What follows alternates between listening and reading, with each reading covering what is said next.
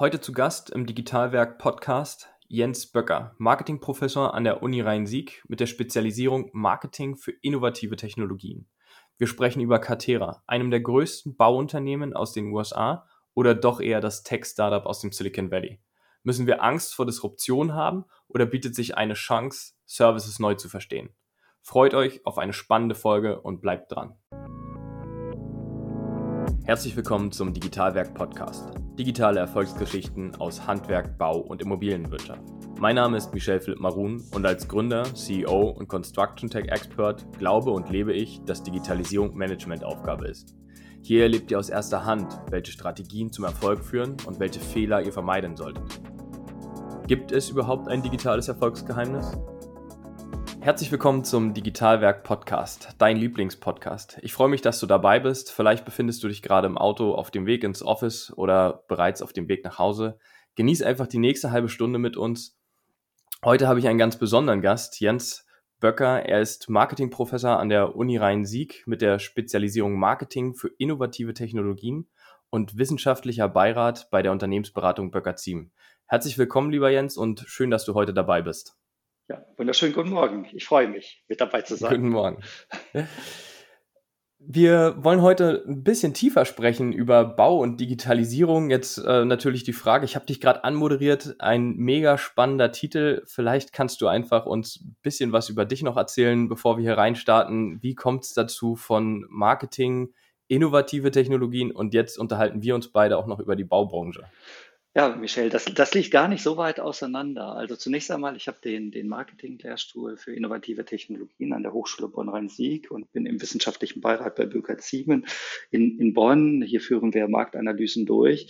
Und äh, tatsächlich äh, haben wir festgestellt, dass äh, in diesem ganzen Digitalisierungsprozess, der ja durch viele Branchen derzeit geht, dass die Baubranche da etwas hinterherhinkt. Ähm, äh, wenn man das vergleicht mit anderen Branchen, Telekommunikation, Medien und so weiter, dann lassen sich tatsächlich gravierende Unterschiede feststellen. Und das hat unser Interesse geweckt, so dass wir mal so ein bisschen nachgebohrt haben, wieso, weshalb, warum ist denn die Situation so und welche Herausforderungen sind denn in der Baubranche jetzt äh, zu leisten. Und ähm, das hat unsere Neugier geweckt, die wissenschaftliche Neugier, so dass wir hier mit Untersuchungen, mit Studien bis hin sogar zu Reisen in Silicon Valley vorgegangen sind, um der Sache mal auf den Grund zu gehen. Spannend, also wirklich spannend. Ähm, du sagst, die Baubranche, Handwerksbranche ist ja ein Riesenbereich in Deutschland, hängt hinterher. Was, was sind eure Indizien? Warum ist das so? Ihr seid ja jetzt wirklich branchenfremd und habt ähm, einen neutralen Blick gehabt, bevor ihr da in diese Branche euch eingearbeitet habt. Ja, also am Anfang, äh, Michelle, da war das erstmal natürlich ein Bauchgefühl. Ne? Also stimmt das, ähm, diese Vermutung, die wir haben? Jetzt habe ich sehr viele Forschungsarbeiten tatsächlich in der IT, in der Telekommunikation, Medien durchgeführt und das sind sehr, sehr wettbewerbsintensive Märkte.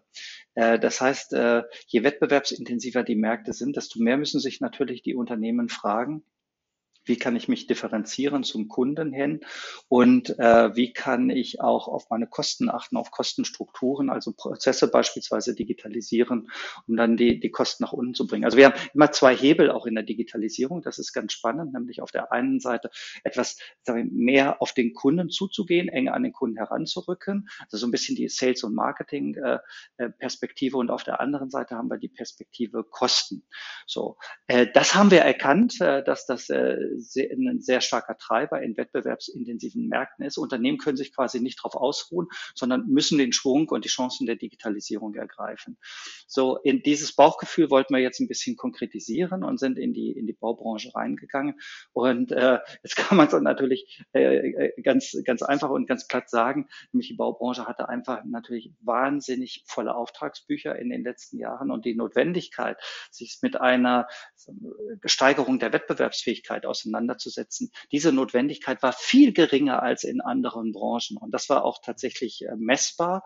Ähm, und ähm, das führte eben dazu, dass, dass Entwicklungen, die in anderen Branchen stattgefunden haben, dass die hier erstmal, vielleicht wurden sie gesehen, aber sie wurden nicht sofort angepackt. Ja, du hast davon gesprochen, ähm, die Wettbewerbsfähigkeit, die brauchte man nicht auf digitalem Maß.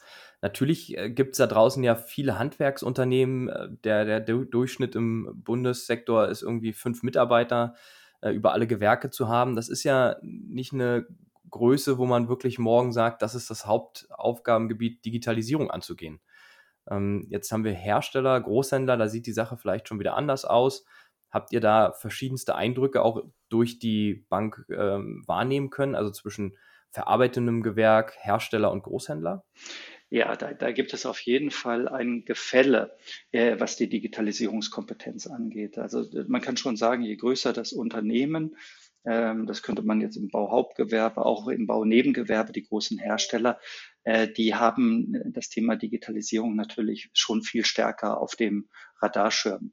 Die überlegen sich, wie kann ich denn mit meinen Partnern besser zusammenarbeiten, wie kann ich meine Kunden, wie kann ich die Händler besser erreichen oder wie kann ich Verarbeiter äh, auch entsprechend besser erreichen. Ähm, je enger man zum Kunden hinkommt und zum, zum Verarbeiter beispielsweise, da merkt man dann schon, dass äh, tatsächlich äh, Digitalisierungskompetenz fehlt. Also wir haben das auch so festgestellt, so als oder bezeichnet als Digitalisierungsgefälle. Ähm, ähm, äh, klar, das ist natürlich eine Frage von personellen Ressourcen, das ist eine Frage von, von finanziellen Ressourcen und äh, da haben natürlich größere Unternehmenseinheiten haben dann ganz klaren Vorteil. Also von daher muss man tatsächlich sagen, äh, man muss hier differenzieren zwischen allen Facetten, zwischen allen Playern der gesamten Bauindustrie. Und ich würde sagen, zwei, zwei Bereiche sind, sind führend, nämlich einmal ähm, das äh, Bauhauptgewerbe, wenn es tatsächlich um den Bau von Häusern äh, im privaten Bereich, im gewerblichen Bereich geht. Und auf der anderen Seite eben äh, Baunebengewerbe, wenn man hier an die, an die großen Hersteller geht. Die haben das Thema Digitalisierung am ehesten äh, verstanden und arbeiten auch aus eigener Erfahrung am intensivsten daran, über digitale Strategien Wettbewerbsvorteile zu erwirken in Zukunft. Hm. Ja, ich habe ähm, den Eindruck gewonnen aus den letzten Jahren in der Branche, dass wenn man im Baunebengewerbe ähm, oder davon spricht, dann HLS, also Heizung, Lüftung, Sanitär, für die, die es nicht kennen, die Abkürzung, ähm, und Elektro auch ganz weit vorne sind, was äh, wirklich Digitalisierungsansätze angehen. Also kann man jetzt von sprechen, ist Elektro auch gleich digitalisierter? Ähm, auf jeden Fall fortschrittlicher. Ne? Das, ja, das ist das, was wir, was, was wir gemerkt haben, ähm, weil wir sprechen ja über Materialbestellungen, die digital ablaufen sollen. Wir sprechen über Smart Home, ähm, was jetzt der Elektriker verbauen soll und der Kunde nachher aber auch auswählt, der Endkunde, wenn wir im Privatkundenbereich sind. Ja. Also ganz, ganz vielfältig, wenn wir eigentlich von Digitalisierung sprechen. Hast du wahrnehmen können, dass es einen Schwerpunkt gibt über alle Bereiche hinweg oder ihr gemeinsam? Ähm, ja, es, es gibt auf jeden Fall äh, Themen, die, die ähm, durchgängig festzustellen sind. Und das hat auch äh, etwas mit der Corona-Krise derzeit zu tun, weil, weil Unternehmen natürlich feststellen ähm, müssen, jetzt auch, dass der Kontakt zum, zum Kunden, dass der nicht mehr so reibungslos funktioniert, wie er in der Vergangenheit funktioniert hat. Deswegen ist das eine, eine große Gemeinsamkeit, die wir in der Digitalisierung sehen, nämlich ähm, die Customer Journey zu verstehen. Äh, das können auch Händler sein, das können Endkunden sein, das können Verarbeiter sein, äh, jedenfalls aus, aus, welcher, aus welcher Perspektive das auch immer gesehen wird. Aber dass man sich überlegt, kann man es nicht seinen Marktpartnern seinen Händlern, seinen Kunden kann man es nicht einfacher machen. Und das ist eine, tatsächlich eine ganz wichtige Stoßrichtung. Und hier sehen wir ja auch, dass im, im Rahmen der Digitalisierung Unternehmen genau über diesen Punkt Vereinfachung enorme Wettbewerbsvorteile erreicht haben. Ähm, das war, ähm, ähm sieht man beispielsweise ganz konkret bei, bei Amazon, die im Grunde ihren Gewinn sofort investieren in prozessuale Verbesserungen, die dann der Kunde auch spürt. Und warum ist denn Amazon so erfolgreich? Weil die Prozesse so einfach sind, weil es so unkompliziert ist. Und diese Unkompliziertheit, die wird als Wettbewerbsvorteil erkannt. Und wenn man das jetzt nochmal spiegelt mit der Digitalisierung, da muss man ganz klar sagen, das kriegt man eigentlich gar nicht anders hin ohne digitale Tools. Also von daher ist diese Nähe zum Kunden, diese Vereinfachung von Prozessen, der Einsatz von digitalen Werkzeugen, äh, das ist im Einklang zu sehen. Du hast gerade äh, von Amazon gesprochen, da würde ich gerne noch mal ein bisschen näher drauf eingehen. Ähm, ist ja überhaupt kein Player, der eine Relevanz im Baubereich oder Handwerksbereich hat. Äh, jedenfalls nicht in Deutschland. Ich ähm, habe andere Gesprächspartner gehabt in den vergangenen Wochen. Wir haben über Alibaba auch gesprochen für den chinesischen Markt, ähm, der dort schon eine sehr große Relevanz hat für den B2B-Bereich. Warum glaubst du, hat Amazon hier keine Relevanz? Du sprichst ja auch von Vereinfachung und da bin ich komplett bei dir ähm, wenn ich die B2C-Ansätze der Oberfläche nutze und die verheirate mit den komplexen Strukturen aus der B2B-Welt, stellt es eine Vereinfachung äh, im Zweifel für alle dar. Sowohl für den Verkäufer, wenn wir von Produkten reden, als auch für den Einkäufer. Mhm. Also ich will das gar nicht ausschließen, dass, dass auch Amazon in, sag mal, hinter den Kulissen auch äh, über permanente Wachstumsmöglichkeiten und den Eintritt in neue Märkte auch nachdenkt. Äh, Amazon hat äh, das eine oder andere Mal äh, überrascht. Ne? Also Amazon ist äh, der größte Betreiber von, von Rechenzentren, ist äh, der größte Buchhändler weltweit, liefert Filme aus und so weiter. Die sind in so viele Bereiche auch reingegangen, ähm, dass ich mir das, dass ich das nie ausschließen würde, dass auch äh, eine Amazon den Business-to-Business-Bereich aufgreift und hier auch die Prinzipien die die gelernt haben im Konsumerbereich auch anwendet. Das ähm, ähm, da wäre ich mir grundsätzlich im Rahmen der Digitalisierung nie sicher. Es sinken die Markteintrittsbarrieren. Unternehmen, die Daten beherrschen, die äh, digitale Prozesse beherrschen, sind auf einmal quasi aus dem Nichts heraus Wettbewerber. Und das sehen wir in, in vielen anderen Märkten, also insbesondere in, im Bereich Finanzdienstleistungen. Das ist eben bei weitem nicht mehr der, der klassische Wettbewerb unter den traditionellen Banken, sondern da sind unfassbar viele Fintechs entstanden, weil auf einmal digitale Technologie verfügbar war und Markteintrittsbarrieren äh, marginalisiert wurden. Und das hat tatsächlich die, die Strukturen des Marktes erschüttert. Und von daher, glaube ich, muss man gerade in, in der Phase der Digitalisierung unglaublich wachsam sein und immer wieder auch gucken, äh, tatsächlich, welche Chancen habe ich erstens selber und kann wettbewerbsfähig sein. Aber zweitens muss ich auch wachsam sein und muss immer wieder nach rechts und nach links gucken und sagen, was machen denn tatsächlich meine, meine relevanten Wettbewerber, die, die traditionellen Wettbewerber und welche neuen Wettbewerber könnten auch hier für mich eine Bedrohung darstellen? Hm, also Amazon ist auf jeden Fall für Überraschungen gut, ähm, ja, mehrfach in der Vergangenheit gewesen. Ähm, du hast gerade ein paar Bereiche angezählt oder aufgezählt, die ähm, absolut relevant sind und äh, dort ja führend von Amazon ähm, bereitgestellt werden. Du hast aber auch das Thema Daten fallen lassen. Ist ja auch ein vielfältiges Thema. Ähm, gefühlt beherrscht es keiner so richtig. Ähm, der eine glaubt, er kann es, der andere glaubt, er kann es nicht und kann es tatsächlich besser. Also ganz breite Bank äh, im, im, deutschen Bausektor, wenn wir von Produktstammdaten sprechen, ähm, aber auch weitaus darüber hinaus. Wie hast du das wahrgenommen oder habt ihr da Berührungspunkte schon gehabt ähm, mit mhm. Kunden und, und Kooperationspartnern, was Daten angeht? Also die Datenkompetenz, muss man ganz klar sagen, steht im Mittelpunkt. Ähm, zu verstehen, welche Daten man hat, äh, zu verstehen, welche Daten möglicherweise fehlen, wie man auch Daten idealerweise ergänzen kann und wie man aus dem Rohmaterial Daten wertvolle Informationen generieren kann. Ähm, das ist tatsächlich etwas, was man gerade im Vergleich auch zu US-amerikanischen Unternehmen immer wieder feststellen kann, dass unter, deutsche Unternehmen da manchmal ein bisschen mit fremdeln, aber der Wert wird erkannt. Wenn man, wenn man an enger an den Kunden heranrücken möchte, dann muss ich eben wissen, welche Präferenzen er hat. Ne? Ich muss seine, seinen Bestellrhythmus, seinen Zyklus, ich muss alle Informationen haben, ich muss sein, sein, äh, sein Konsumentenverhalten kennen. Dann kann ich es dem Kunden auch entsprechend äh, leichter machen. So. Dieses Kennen heißt, äh, ich muss die entsprechenden Daten sammeln. Ne? Was eben nicht mehr funktioniert, das ist das Tante-Emma-Prinzip, was wir was es ja mal gab im, im Einzelhandel, was ja auch sehr erfolgreich war. Warum war Tante immer erfolgreich?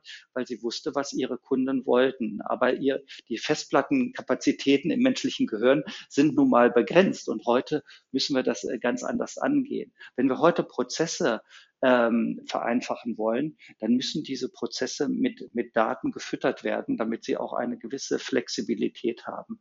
Und ich möchte hier ein Beispiel bringen, Michel, was mich wirklich ähm, sehr beeindruckt hat beim, beim Thema Daten und wo ich gemerkt habe, dass auch eine Zeitenwende in der Baubranche ansteht, als ich im Silicon Valley im äh, August, September letzten Jahres äh, das Unternehmen Caterra vom Softbank Vision Fonds finanziert besucht habe. Das Unternehmen hat äh, so um die 7000 Mitarbeiter. Davon sind 1000 etwa in der, in der IT. Und wenn ich das richtig im Kopf habe, dann sind so zwischen 200 und 300 Programmierer beschäftigt. Das heißt also wirklich ein eigenes, äh, eine eigene riesige IT-Abteilung, äh, eigene Kapazitäten in der Programmierung. Und da werden auch äh, äh Data Analysts oder Data Architects mit einbezogen, um immer wieder zu überlegen, wo kann man etwas besser machen und zwar auf Basis von Daten, die verfügbar sind. Ne?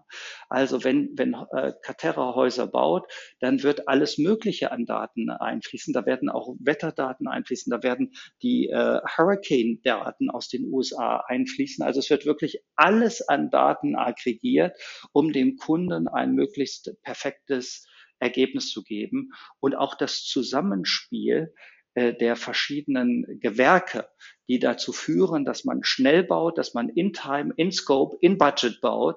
Ähm, das kann ich dann sicherstellen, wenn ich, ähm, wenn ich die Prozesse optimiert habe. Und Caterra hat sich an anderen Industrien orientiert, die ihre Prozesse wirklich aufs, aufs Feinste äh, aussteuern ähm, mittels Daten, wie beispielsweise Elektroindustrie, Elektronikindustrie, die Produktion von Laptops, das ist deren Vorbild. Und die sagen, wenn man sowas Kompliziertes wie einen Laptop bauen kann, dann muss man doch eigentlich auch etwas weniger Kompliziertes wie ein Haus ebenfalls in demselben Stil bauen können. Und was ich damit nur ausdrücken möchte, ist, dass das Thema Daten da tatsächlich im Geschäftsmodell Caterra ganz fest verankert ist. Das ist ähm, ja total, ein total spannender Bereich. Also Catera ist ja, ähm, ich glaube, in aller Munde gewesen, auf jeden Fall schon im letzten Jahr. Ähm, mhm. ich glaube, jeder hat davon gehört, der hier in Deutschland mit der Baubranche zu tun hat. Ähm, ich weiß gar nicht, ob das Bewusstsein wirklich dann bei den äh, Personen und Unternehmen hier in Deutschland da ist, dass das eigentlich ein Tech-Unternehmen ist. Ja, mhm. Startup ist vielleicht ein bisschen zu viel ja. äh, gesagt mit dem Funding, was sie da bekommen haben, aber natürlich beeindruckend. Und du sprichst von Daten oder wir haben die ganze Zeit über Daten gesprochen und Businessmodelle. Also wenn wir das einfach nur weiterspinnen, was da möglich ist, ähm, neue Services anzubieten, wenn ich in jedem Haus Wetterstationen ähm, gleichzeitig habe und diese Daten versenden und verkaufen kann, also das nur mal ins Blaue gesprochen, ähm, Wetterdaten äh, lassen sich, glaube ich, an viele verschiedene Kunden veräußern ähm, im eigenen Service. Und wenn ich diese Daten von Häusern ja auch mit äh, Sensoren ähm, ermitteln kann, Erdbebenthematiken ja auch gerade ein großes Thema, da, dann bin ich da, glaube ich, schon ganz, ganz weit vorne. Ähm, ist ganz das, genau. Ist der Vorsprung zu weit schon für, für den neuen Markt oder ist das eigentlich noch in den Kinderschuhen und da steckt jetzt eigentlich ähm, ein Riesen-Funding hinter, von global agierenden Investoren und es wird größer gemacht, als es vielleicht tatsächlich aktuell ist.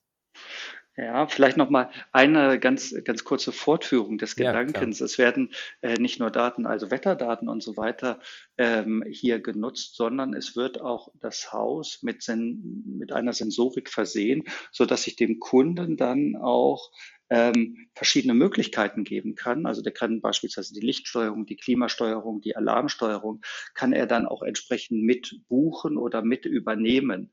Ja, also das zeigt also auch, dass man mittels Daten auch zu neuen Geschäftsmodellen kommt. Also nicht nur das Haus zu zu bauen und zu verkaufen, sondern tatsächlich auch einen Service anzubieten und damit mit dem Kunden auch im Gespräch, im Kontakt zu bleiben und einen dauerhaften Nutzen für den Kunden zu stiften. Ne? Das ist, glaube ich, so ein bisschen auch das, das typisch amerikanische, das, was ich auch immer wieder an den, an den amerikanischen Universitäten, wenn ich mit meinen Kollegen spreche, feststelle, dass man viel stärker darauf trainiert ist, zu erkennen, welchen Wert haben Daten und wie kann ich Daten monetarisieren. Ja, und, und da ticken tatsächlich US-amerikanische Unternehmen anders. So jetzt die Frage zu dem, zur eigentlichen Frage, nämlich zum Vorsprung. Ist das, ist das uneinholbar? Also ganz klar nein. Und es ist auch nicht so, dass man Caterra eins zu eins auf andere Märkte übertragen kann und auch gar nicht auf den, auf den äh, deutschen Markt. Ich würde sagen, das ist eine Orientierung. Das ist auch auf jeden Fall ein Benchmark im Sinne von etwas anzupacken und zu verändern, Prozesse zu verändern und neu zu gestalten, genauso wie wir das bei Amazon auch gesehen haben, die im Großen und Ganzen angefangen haben und Einzelhandelsprozesse ja neu gestaltet haben. Ne? Jetzt muss man hier aber wissen, dass tatsächlich die Märkte ähm, äh, Besonderheiten haben. Wir haben einen Qualitätsunterschied, was Bauen in den USA und auch in Deutschland angeht. Wir haben hier eine andere Qualitätswahrnehmung. Wir haben auch eine andere Preisbereitschaft. So würde ich schon sagen, dass der deutsche Markt da tatsächlich eine, eine andere Ausgangssituation hat. Und ich würde das auch als Chance sehen, das, was in den USA passiert, sich das anzusehen mit großer Aufmerksamkeit, äh, davon zu lernen, aber dann auch eigene Antworten zu finden. Also auf gar keinen Fall würde ich hier sagen, das Unternehmen ist so weit weggaloppiert, dass man jetzt den Kopf in den Sand stecken muss, so wie bei, bei Amazon das möglicherweise passiert ist. Und äh, man sieht jetzt zu, dass einer größer und stärker wird und äh, an Marktanteilen gewinnt. Das würde ich hier nicht sehen. Ich sehe auch in Deutschland äh, eine zunehmende Akzeptanz, was Digitalisierung angeht. Ich sehe die Stärkung von Netzwerken, dass wirklich äh, Hersteller, Händler, Verarbeiter über die Digitalisierung viel stärker zusammenarbeiten. Und das ist das, was Caterra in den USA nicht gemacht hat. Die haben gesagt, diese Zusammenarbeit zwischen den verschiedenen Playern, das ist uns viel zu kompliziert. Wir machen das alleine. Und, und wir Deutschen sagen, wir haben gute, funktionierende Strukturen. Wir, die müssen jetzt aber noch ein bisschen effizienter werden im Punkt Kommunikation. Und dann, dann können wir unsere PS noch besser auf die Straße bringen. Und ich könnte mir vorstellen, dass das hier auch eine, eine Stärkung der deutschen Strukturen bietet durch die Digitalisierung und damit die Digitalisierung auch insgesamt eine Chance für die deutsche Baubranche darstellt. Ja, das glaube ich auch. Ähm, ich sehe das auch eher als Chance und auch als richtungsweisend, ähm, dass man da mal wieder drauf guckt und sagt, was ist eigentlich alles möglich? Ähm, vielleicht sind wir da auch schon in einzelnen Branchen und sagen wir, wir nutzen ganz andere Services. Ich glaube, in der breiten, im breiten Spektrum betrachtet fehlt uns da noch dieses übergreifende Denken. Was kann ich nicht eigentlich alles für neue Services anbieten? Ist in der Zukunft der Großhandel der Großhandel, der die Kleinstdistribution und Art von Factoring, also das Bankenwesen ja für den kleinen Handwerksbetrieb übernimmt, weil er dort ähm, die Ware auf Kommission rausgibt? Oder ist das nicht zukünftig ein ganz anderer Service, den man darüber anbieten kann? Wenn ich dich richtig verstanden habe, Catera, da, da bin ich nicht ganz so tief drin wie du. Du warst ja auch dort. Ähm, wo fangen die denn an in der Wertschöpfungskette? Also beim Hersteller und gehen über den Großhandel hinüber, weil sie den gar nicht haben, bis zu eigenen Handwerkern bei 7000 ähm, Handwerkern äh, bzw. Mitarbeitern ist das ja anzunehmen, oder? Ja, genau. Also die in, im Grunde kann man sich das vorstellen, äh, aus akademischer Sicht würde man sagen, das ist eine Integration von Wertschöpfungsstufen. Tatsächlich äh, solche Wertschöpfungsstufen wie Großhandel wird übersprungen und es werden auch Produkte direkt in, in China eingekauft. Oder es werden, äh, wird die Zusammenarbeit mit anderen ähm, Herstellern übersprungen, wenn es um Türen, wenn es um Fenster geht. Und dazu macht man das eben selber. Caterra hat in den USA äh, zehn Fabriken und die Produkte werden selber gefertigt, weil man sagt, das können wir in einer besseren Qualität, in einer anderen Geschwindigkeit und vor allen Dingen sind wir dann in der Lage, die einzelnen Verarbeitungsschritte viel besser, optimaler aufeinander abzustimmen. Viel besser, als das ein Zulieferer äh, könnte, der vielleicht ein anderes IT-System hat, wo es irgendwie Schwierigkeiten gibt in der Kommunikation, in der Abstimmung. Und, und von daher hat man gesagt, wir, wir machen viel mehr selber. Und das ist eigentlich so ein bisschen der Weg, der sich da in den USA gezeigt hat. Ist das aus deiner Sicht gesprochen, ähm, wie lange warst du da? Insgesamt äh, äh, knapp äh, äh, zwei Wochen, anderthalb Wochen war ich da. Okay, und mhm. hast du auch einen Termin da bekommen äh, beim, beim CEO oder mit wem durftet ihr dort sprechen und einen Blick erhalten? Oder ist der schon so weit weg? Äh... Nee, also mit dem CEO war das nicht, aber mit denjenigen, die tatsächlich ähm, die strategischen Planungen hier vornehmen. Äh, mit denen haben wir äh, sprechen können, mit denen, die das Geschäftsmodell entwickeln und treiben, die äh, den Hintergrund der IT- und Datenarchitekturen haben. Wir haben also mehrere Gespräche mit verantwortlichen Managern führen können und dadurch haben wir hier auch ein Gesamtbild bekommen. Und äh, das Schöne war auch, dass wir hier auf eine, eine gewisse Offenheit gestoßen sind, ähm, dass äh, wir wirklich mal diskutieren konnten, wo die Baubranche steht. Wir, wir haben natürlich über die Baubranche in den USA gesprochen, welche Herausforderungen die Baubranche hat und welche neuen Impulse hier zu setzen sind. Man muss sagen, der Markterfolg gibt äh, einer Caterra da auch derzeit recht. Ähm, auch wenn es natürlich immer wieder auch gerade aus Europa kritische Stimmen gibt, die sagen, Mensch, das ist ein Daten, das ist ein, das ist ein Datenkonzern, das ist ein IT-Unternehmen, die müssen erstmal bauen lernen. Da ist vielleicht auch sogar ein ganz klein bisschen was dran. Aber es zeigt vor allen Dingen eins. Es zeigt nämlich, wie ernst diese digitale oder Daten-DNA in einem Unternehmen genommen wird und dass man genau in dieses Feld auch rein investiert. Ne? Und das geht sogar so weit, dass man äh, beispielsweise das Thema BIM, was ja auch in aller Munde ist, ähm, dass man sagt, hier, das, was im Markt verfügbar ist, das reicht uns nicht aus, sondern wir entwickeln hier auch ein eigenes äh, BIM. Ne? Also, und, und das muss man erstmal hinkriegen als, als, als, äh, als Hersteller, dass man sagt, also das, was im Markt ist, ist nicht gut genug. Wir investieren jetzt in eine eigene Softwareerstellung und, und das ist ja wahrscheinlich auch derzeit die komplexeste Aufgabenstellung, die man in der IT, in der Baubranche haben kann. De definitiv. Also ich habe, ich hätte jetzt äh, sofort ad hoc tausend Fragen, die ich an dich richten würde. wir haben uns ja äh, letztes Jahr in Bonn äh, kennengelernt, als du mich eingeladen hattest über zu eurem Report äh, den, über Catera. Ähm, auch da konnte ich gar nicht alle Fragen loswerden. Also es treibt mich dazu, selber hinzufliegen und mir das anzugucken. Mhm. Ähm, glaubst du, dass es Größen waren oder dass es äh, minutiös durchdachtes ähm, neues Geschäftsmodell aufzusetzen. Neues Geschäftsmodell. Also ganz klar das, das Weitere. Das, äh, äh, Catera ist jetzt auch schon ein paar Jahre am Markt. Äh, sie haben mehrere hundert Projekte auch angestoßen. Das sind natürlich noch nicht alle realisiert und, und abgeschlossen.